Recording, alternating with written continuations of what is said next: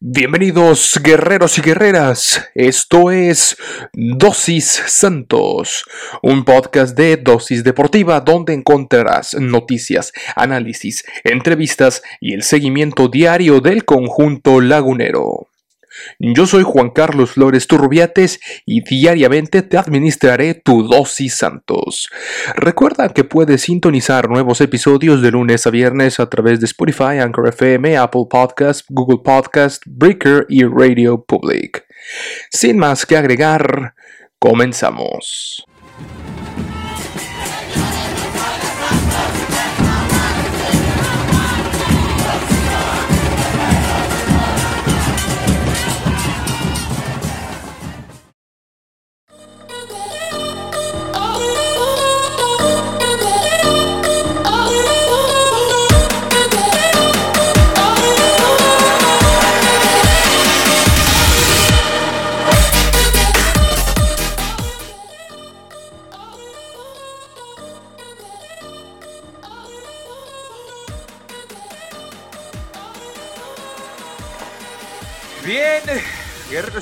Bienvenidos sean a este nuevo episodio de Dosis Santos.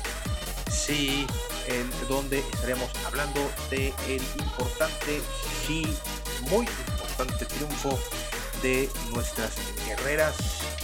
El Santos Laguna en casa, primer partido en casa de la temporada y fue ante la máquina de la Cruz Azul que estaba haciendo las cosas de gran manera.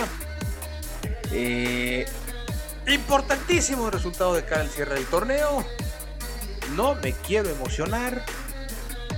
No quiero crear falsas expectativas ni falsas ilusiones. Está dura la batalla. Pero es posible todavía estas instancias es eh, posible la calificación al torneo, a la liguilla, la histórica calificación que hemos, que hemos estado buscando de nuestras guerreras. Puede ser. Era cuestión de paciencia, se les dijo. Era estaban jugando bien. Tenían un buen fútbol. Buen juego de conjuntos. Eh, llegaban. Y llegaban durisas y durisas y durisas. Y ahí está, señores. El primer resultado importante en casa. Y emoción, insisto. No quiero, no quiero emocionarme de más, pero bueno, tampoco, también digo, ¿cómo, cómo no ilusionarnos, carajo? Hablaremos de esto, hablaremos de los precios del boletaje para el Chivas Santos. Hablaremos de algunas declaraciones y demás lesionados. Más, más, más, más lesionados.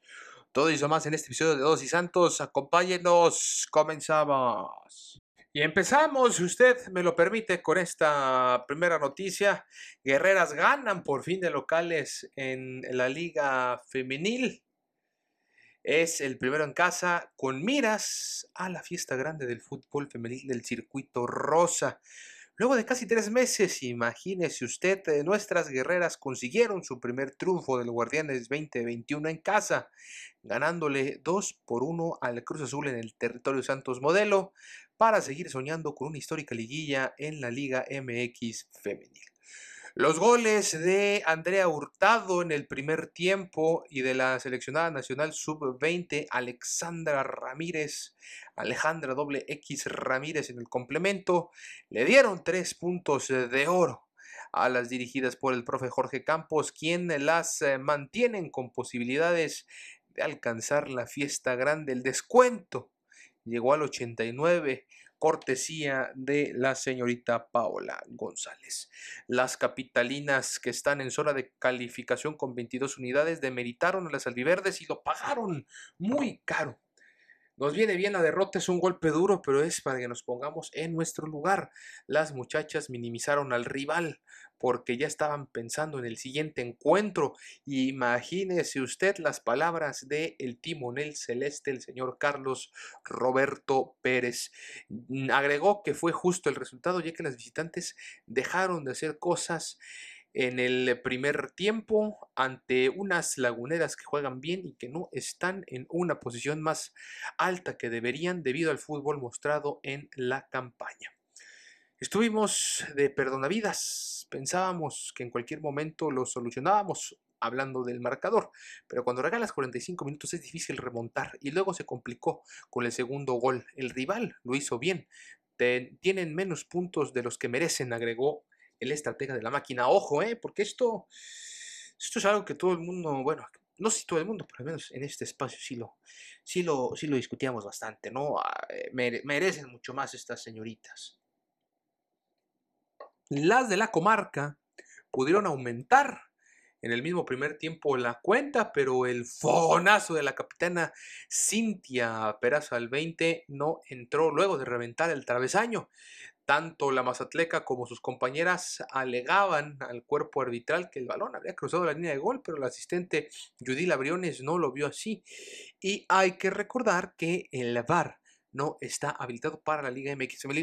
Creo yo que si vamos a empezar a hablar de igualdad, de equidad, em, debemos de empezar con, esto. Eh, elevar aquí, en esta liga, a lo mejor bueno inferiores, pero sí en esta liga, en la liga de expansión, y sueldos justos. Ya lo dijeron las chicas de Monterrey, de las Rayadas. No van a, no, no queremos ganar como Quiñaques, fue lo que mencionaron ellos. Pero tampoco los sueldos miserables que ganan en todos los equipos, ¿eh? en todos. Esto es, general, ganan peor que una beca de estudiante, caramba. En fin. Eh, Pérez reconoció que las verdiblancas desplegaron el mejor fútbol, ellas jugaron bien, además de seguir criticando a sus pupilas, señalando que les faltó experiencia y madurez.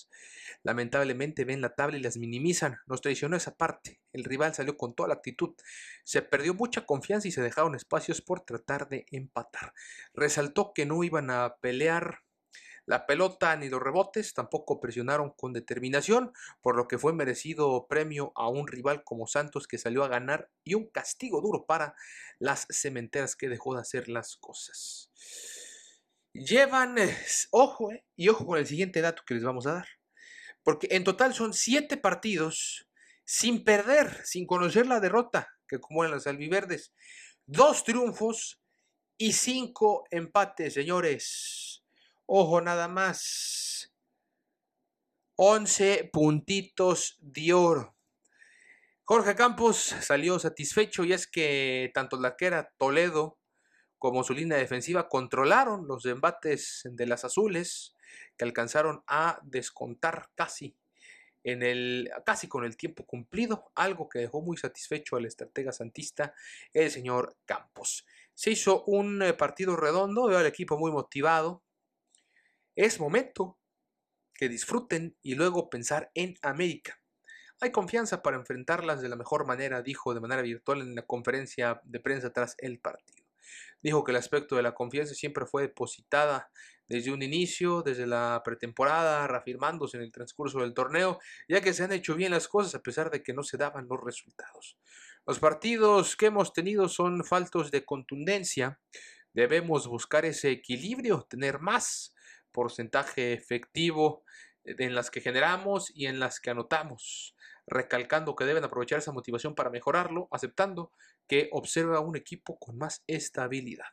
Adelantó que habrá detalles por corregir en la semana para tratar de apuntalar a sus jugadoras para llegar mejor contra el América, que aunque ya no tienen a Leo Cuellar como técnico, deben prepararse lo mejor posible para, con ayuda del Departamento de Inteligencia Deportiva, analizar las azulcremas para enfocarse en eso y saber cómo hacerles eh, daño.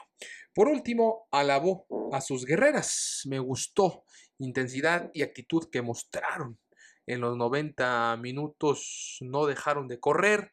A lo mejor faltó volumen de juego, pero me quedo con eso defensivamente. Se tuvo buena organización, estuvimos bien parados porque más allá del gol recibido, estuvimos atentos, faltaba redondear el resultado. Con este triunfo, las Verdes llegaron a 14 puntos, a 6 unidades de distancia de los puestos de calificación, con 12 por disputar. Su próximo partido, lunes 5 de abril, recibirán en el Corona a las Águilas de la América. Partido, insisto, que va a sacar chispas, señoras y señores. Va a sacar chispas y vamos a ver cómo termina la tabla general después de los juegos de anoche. Después de los juegos de anoche. Vamos a ver cómo quedan las posiciones Tigres. En primer lugar, clásico regio 2 por 2 de mucha intensidad se vivió este duelo. Las Tigres lideran la tabla con 30 puntos, cerquita las Chivas a un juego de distancia 27 puntos, al igual que las Margaritas del Atlas, que están en tercer lugar con diferencia de goles de más 6, las Chivas de más 17 y Tigres de 22 goles de diferencia. No, bueno. Después se sigue Monterrey. Sigue Monterrey con 26 puntos. Ahí a un partido y un empate de distancia. Empate anoche puede haber significado mucho más. Este, después en quinto lugar están las Pumas. 25 unidades. Cruz Azul con 22. Ahí pierden puntos importantes. Pachuca 21. Eh, Toluca con 20, el América en noveno lugar con 17. Va a ser un duelazo. Eh, no sé quién vaya a estar en el banquillo del América, pero ojo, porque igual, ya saben la máxima. Director técnico que estrena eh, gana o que debuta gana. Esperemos que no sea el caso. Santos Laguna tiene 14, serían alcanzar al América por el puesto 9 o 10, incluso viendo a las cañoneras del Mazatlán como están ahí con, 17 puntos también, y el Tijuana, que es el 11 y 12. Santos Laguna me parece que hasta el 12 todavía hay posibilidades de calificar, depende de cómo vaya el torneo. Entonces, Dios mío, Jesús del Huerto, se nos va a venir un calendario dificilísimo. Si gana contra el América, insisto, nos metemos de lleno a la lucha por la clasificación y va a ser un cierre extraordinario para las muchachas. Que insisto, si no lo hacen, no pasa nada. Y si lo hacen, pues bueno, qué mejor por estas señoritas. Sería algo histórico. Aquí estaremos informando. Estaremos informando de lo que sucede. Y vamos a ver cómo va a terminar, o más bien, eh, qué partidos siguen ¿Qué fue lo que nos dejó? La jornada 13. Necaxa y San Luis empataron a 1. Las cañoneras y los Pumas no hicieron daño 0 por 0. Las Margaritas y las Diablas eh, cayeron las Margaritas en casa 2 por 1. En el clásico femenil, partidazo. 4 por 2 ganan las Chivas. Eso le costó el puesto a Leo Cuellar. 1 por 0 las Tuzas impusieron al Puebla. 2 por 0. Las fronterizas de Juárez vencen al Querétaro. Santos impone 2 por 1 al Cruz Azul. León vence 2 por 1 al Tijuana. Y Monterrey y Tigres dividen y empatan en un gran partido 2 por 2.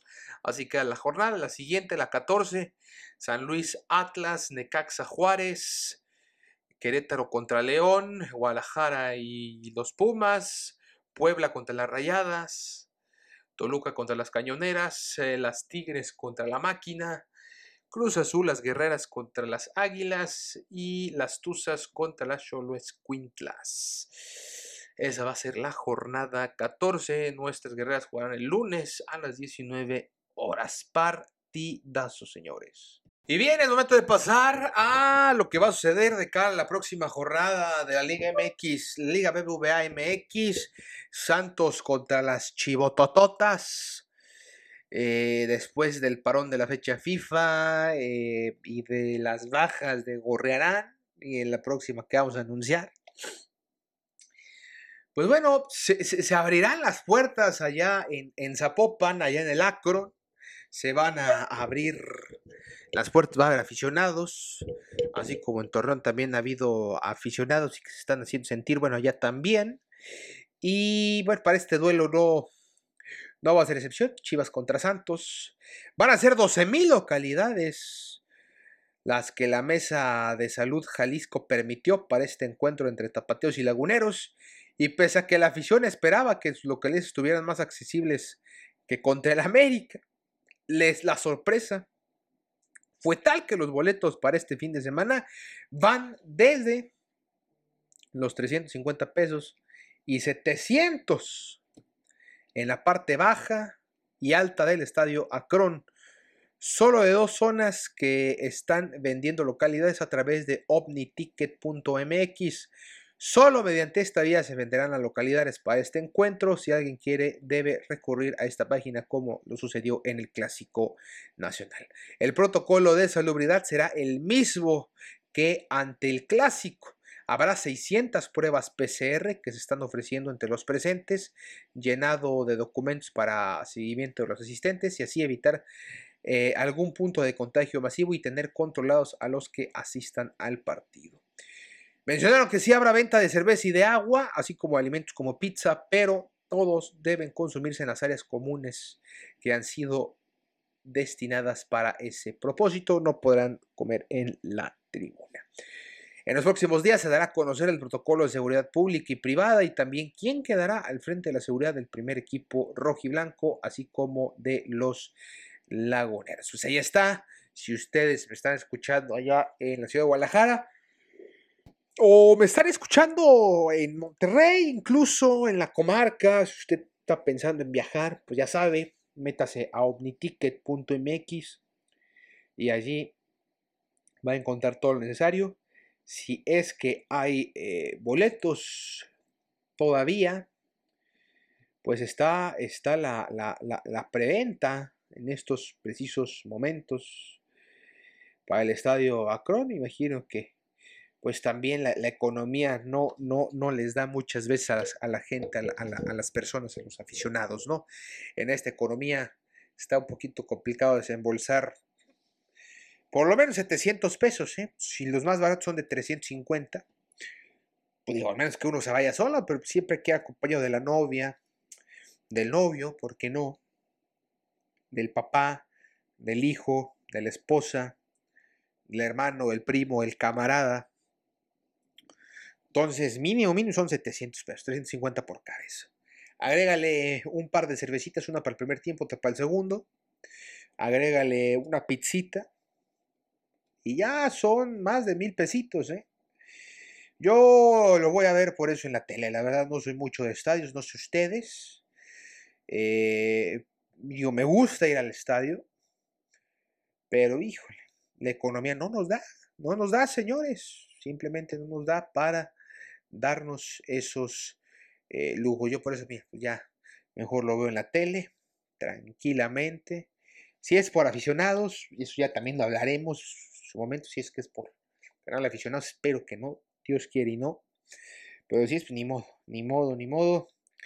Este, lo que hay que hacer por el amor al equipo lagunero. Ya lo saben, de 350 700 pesos el boleto para Chivas contra Santos. Cariñosa la cosa.